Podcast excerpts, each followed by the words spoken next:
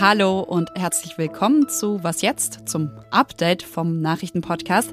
Es ist Mittwoch, der 14. Juni und wir schauen heute auf die Frage, inwiefern das Heizungsgesetz bzw. der neue Kompromiss Deutschland beim Erreichen der Klimaziele eigentlich zurückwirft. Außerdem sprechen wir über die nationale Sicherheitsstrategie. Ja, Deutschland hat jetzt nämlich erstmals eine und wir waren für Sie beim Protest der Apothekerinnen und Apotheker heute.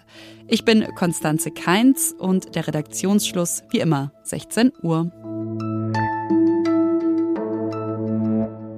Das Gebäudeenergiegesetz wird jetzt also doch verabschiedet. Das haben Sie an dieser Stelle vor ungefähr 24 Stunden gehört und heute Morgen wahrscheinlich auch nochmal. Klar ist ja, dass ab 2045 in Deutschland nicht mehr mit Öl und Gas geheizt werden darf. Und auch klar ist, dass wer in einem Neubaugebiet baut, ab kommendem Jahr keine neue Gasheizung mehr einbauen darf. Und trotzdem muss man sagen, dass der Kompromiss, den die Ampel da gestern gefunden hat, im Endeffekt bedeutet, dass es einfach erstmal weitergeht mit den Fossilen. Von meiner Kollegin Anja Stehler aus dem Ressort Politik, Wirtschaft und Gesellschaft wollte ich deshalb heute wissen, was dieser Entwurf denn jetzt für die Klimaziele bedeutet. Der Kompromiss erlaubt ja jetzt doch den Einbau von Gasheizungen, solange meine Stadt, meine Gemeinde noch kein Konzept für die Wärmeplanung vorgelegt hat. Und da Gasheizungen eben viel günstiger sind als eine Wärmepumpe zum Beispiel, werden das sicherlich auch viele tun. Was man jetzt auch bedenken muss, der Fokus auf die Fernwärme suggeriert jetzt so ein bisschen, dass das eine gute, eine klimafreundliche Alternative ist. Das stimmt aber nicht immer.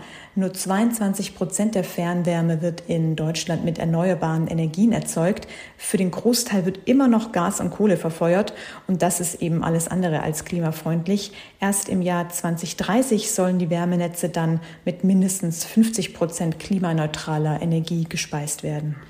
Zusammenfassend muss man also sagen, ja, die Wärmewende kommt, aber sie wurde eben um Jahre nach hinten verschoben.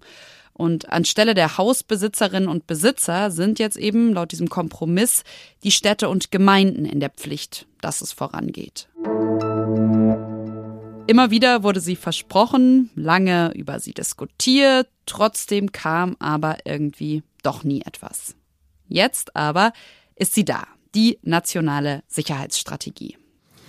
Die nationale Sicherheitsstrategie ist, um das vielleicht auch deutlich zu sagen, nicht Endpunkt, sondern Ausgangspunkt, von dem aus wir einen kontinuierlichen Prozess des Zusammenwirkens aller staatlichen Ebenen, der Wirtschaft und der Gesellschaft organisieren werden, um unsere Sicherheit dauerhaft zu stärken. 40 Seiten Papier hat Bundeskanzler Olaf Scholz am Vormittag in Berlin präsentiert und die Grundidee dieser Strategie ist, erstmals alle inneren und äußeren Bedrohungen für die Sicherheit des Landes gemeinsam zu betrachten. Im Endeffekt also Deutschland sicherer zu machen, und zwar entlang drei zentraler Dimensionen. Und diese Dimensionen hat Außenministerin Annalena Baerbock heute vorgestellt. Erstens im Bereich Wehrhaftigkeit, dem Schutz vor Krieg und Gewalt und dem Schutz der Unverletzlichkeit unseres Lebens, alles dafür auf die Bahn zu bringen. Zweitens im Bereich Resilienz, nämlich der Widerstandsfähigkeit unserer Demokratie und Marktwirtschaft gegen Zwang und Abhängigkeit von außen uns aufzustellen. Und drittens im Bereich Nachhaltigkeit, im Schutz unserer natürlichen Lebensgrundlagen, insbesondere mit dem Blick auf die Klimakrise. Was der Strategie fehlt, und da setzt zum Beispiel die Kritik der FDP an, ist eine Reform, wer wann was entscheidet. Die FDP hatte sich da zum Beispiel für einen nationalen Sicherheitsrat eingesetzt. Auf den konnte man sich aber nicht einigen. Und ausführlich über die nationale Sicherheitsstrategie spricht mein Kollege Roland Jodin dann morgen früh nochmal an dieser Stelle. Vor der griechischen Küste sind bei einem Bootsunglück mindestens 78 Menschen gestorben. 104 Menschen konnte die Küstenwache bis zum Mittag retten, sagt aber auch, dass die Zahl der Toten vermutlich noch viel höher ist. Es könnten nämlich bis zu 400 Geflüchtete an Bord gewesen sein, an Bord eines Bootes, das in Libyen gestartet ist. Während die Suchaktion vor der Peloponnes weitergeht, hat das UN-Flüchtlingshilfswerk UNHCR heute einen neuen Bericht vorgelegt. Mehr als 108 Millionen Menschen mussten im vergangenen Jahr fliehen. Das sind so viele wie noch nie. Die meisten von ihnen verlassen Syrien, Afghanistan und die Ukraine. Und wichtigstes Aufnahmeland bleibt die Türkei, der Iran und Kolumbien. Ich bin Franz, äh, ich bin Apotheker und wir haben heute unsere Apotheke zugemacht Und nicht nur Franz Apotheke blieb heute geschlossen. Mehr als 85 Prozent der Apotheken sollen sich am bundesweiten Protesttag beteiligt haben. Notdienste waren und sind offen, aber die Branche wollte eben ganz klar zeigen, liebe Regierung, so kann es nicht weitergehen. Die Gründe für den heutigen Streik, unter anderem Lieferengpässe bei Medikamenten, Personalnot und hier lasse ich nochmal Apotheker Franz ans Mikro. Außerdem äh, wird die Arbeit halt immer mehr, weil auch immer mehr Apotheken zumachen. Also eine Apotheke pro Tag seit zehn Jahren. Vor zehn Jahren gab es tatsächlich noch über 26.000 Apotheken in Deutschland. Heute sind es nur noch rund 17.900. Während die Kosten für Apothekerinnen und Apotheker steigen, also zum Beispiel die Miete, bleiben die Löhne gleich. Seit zehn Jahren hat sich an den Honoraren nichts verändert und das regt auch Roja auf. Die haben wir auf der Demo in Berlin auch getroffen. Work-Life-Balance, wie ist es mit der Bezahlung, wie ist es mit der Freizeit?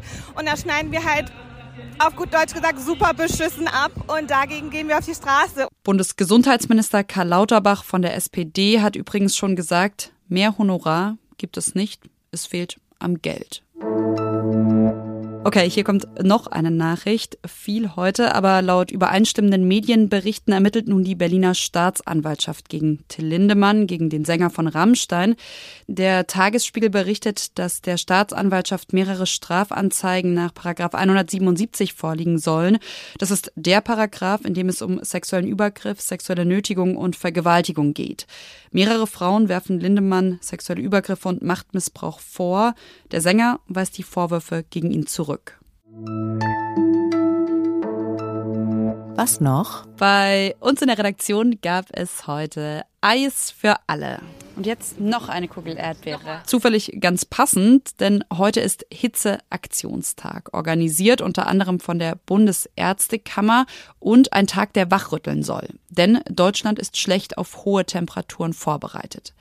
Eis essen und wissen, wo das nächste Schwimmbad ist, das ist das eine. Das andere und entscheidende aber ist es zu wissen, wie man sich und andere vor Hitze schützen kann. Und genau dazu hat mein Kollege Jakob Simmank aus dem Gesundheitsressort von Zeit Online recherchiert. Also es gibt natürlich Verhaltensregeln für Menschen selber. Dazu gehört regelmäßig trinken, nicht zu kalt trinken, sich an sehr heißen Tagen immer mal wieder überlegen, wo kann ich mich mal abkühlen. Das kann ähm, Spaziergang durchs Einkaufszentrum sein oder auch mal eine halbe Stunde auf der Kirchenbank sitzen, wenn die dann offen ist, etc. Und auf individueller Ebene ganz sicher auch sich selber einmal zu fragen, bin ich eigentlich jemand, der besonders gefährdet ist von Hitze? Also habe ich beispielsweise Vorerkrankungen, auch mal mit dem Hausarzt zu sprechen, nehme ich Medikamente, die mein Risiko letztlich erhöhen, ähm, Hitze, Probleme mit Hitze zu entwickeln. Und auf der anderen Seite ist das natürlich eine institutionelle Frage. Also ähm, die Expertinnen und Experten, mit denen man spricht, die sagen eigentlich recht eindeutig, eigentlich müssen sich alle, die Verantwortung haben für Menschen, sei es Schulleiter, sei es Leiter und Leiterinnen von Kitas, sei es Arbeitgeber, durch die Bank sich Gedanken darüber machen, wie ist eigentlich der Schutz dieser Menschen, um die ich mich kümmern muss. Also gibt es beispielsweise bei mir auf der Arbeit kühle Räume, muss ich Arbeitsplätze schützen, muss ich den Schulsportunterricht absagen etc. Und schließlich gibt es noch eine Ebene, sagt Jakob, und zwar sich zu überlegen, wie man die Menschen erreicht, die besonders gefährdet sind. Also zum Beispiel Senioren, die alleine leben und vielleicht sogar Demenz haben und deshalb das Trinken vergessen. So, ich hoffe, Sie sind nach dieser Folge nicht komplett platt und müde von all den ja irgendwie leider doch ziemlich negativen Nachrichten. Reuters hat heute eine Studie zur Mediennutzung herausgebracht und die zeigt ziemlich eindeutig, dass das Interesse an Nachrichten abnimmt. Also jeder Zehnte versucht Nachrichten sogar aktiv zu vermeiden. Ich habe heute deshalb eine Bitte an Sie, eine Frage, und zwar, was wünschen Sie sich von uns, damit Sie nicht nachrichtenmüde werden? Was machen wir im Vergleich zu anderen Nachrichtenformaten, egal ob Sie die im Fernsehen schauen, im Radio hören oder in der Zeitung lesen, ganz gut und wo können wir noch besser werden? Und dafür lasse ich Ihnen mal wieder unsere Mailadresse da, was jetzt at zeit.de. Ich würde mich sehr, sehr freuen, von vielen von Ihnen zu lesen. Mein Name ist Konstanze Keins. Ich sage Tschüss und hoffe, Sie sind nicht müde, sondern gut informiert und freuen sich auf die morgige Folge. Tschüss, bis bald.